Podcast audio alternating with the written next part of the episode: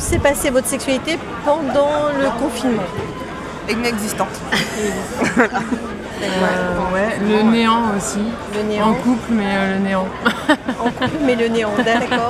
Ouais, euh, moi pour le coup j'étais chez mes parents, donc euh, inexistant aussi. Ok, d'accord.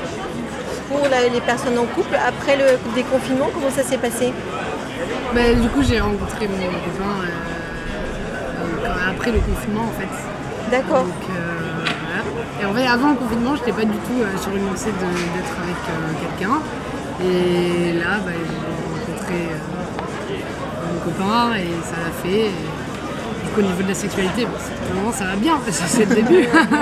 C'était le fait d'être en confinement qui a déclenché l'envie de se dire peut-être que je rencontre quelqu'un ou... Il y a la rencontre avec lui, je pense, mais euh, j'imagine que bah, pendant le confinement, on a eu le temps de penser, donc euh, vraiment de penser à ce qu'on voulait. Et...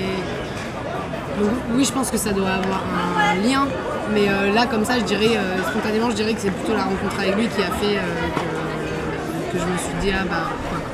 Et la rencontre, elle s'est faite comment? Par quel intermédiaire euh, Site de rencontre, application Ouais, euh, Tinder. Tinder. Une belle rencontre Tinder. Ouais, exactement. Et, alors, et pour euh, après le déconfinement, alors pour vous, comment ça s'est passé? Ben, j'ai ouvert l'application Tinder. Ouais. Euh, je suis pas tombée euh, que sur des bons profils, on va dire. Euh, après, je suis tombée sur un profil qui pourrait m'intéresser et là, on apprend à se connaître pour voir si ça peut potentiellement mener sur quelque chose de concret. Vous faites qu'une seule application ou vous avez plusieurs applications dans vos téléphones? Qu'une seule. Qu'une seule. Ouais, Et c'est Tinder. ouais. Il y C'est en a peut-être pas plein la d'autres. meilleure, hein, mais Il y en a plein d'autres. hein.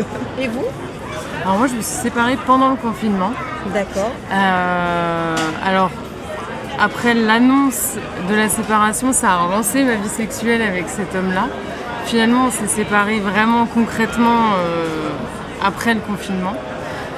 Et, euh, et effectivement, je pense que le déconfinement m'a amené à, à vouloir retrouver ma sexualité avec d'autres personnes et recréer d'autres rencontres. Donc ça a été euh, actif après le confinement. Et via par quel, par quel intermédiaire? Euh, la vraie vie, enfin des personnes que j'avais rencontrées auparavant, ou, ou même un ami en fait. C'est un ami, mais avec lui on aime partager ça euh, parfois. D'accord.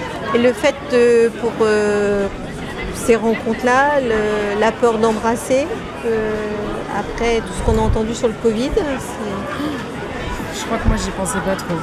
D'accord. Moi, pour le coup, j'y pensais un peu. mais, euh, mais bon, à la fin de la soirée, j'avais oublié apparemment. mais oui, euh, sur le coup, ouais, euh, c'était- enfin, je ne sais même pas fait la bise à la base d'ailleurs. Et vous, vous en êtes tout là par rapport à se dire euh, si je le rencontre non, c'est trop récent pour ça. On s'est pas encore rencontrés. D'accord, ok. Mais, mais se projeter d'embrasser quelqu'un, euh, Je pense que je serais plutôt comme euh, ma pote. Ouais, je pense que j'y penserais pas trop. quoi. et la petite question quand même, c'est que vous vous protégez Oui, oui. Oui, d'accord. Ouais. C'était Vibrant, Vibrante, un podcast de Grande Contrôle en partenariat avec le magazine Cosette.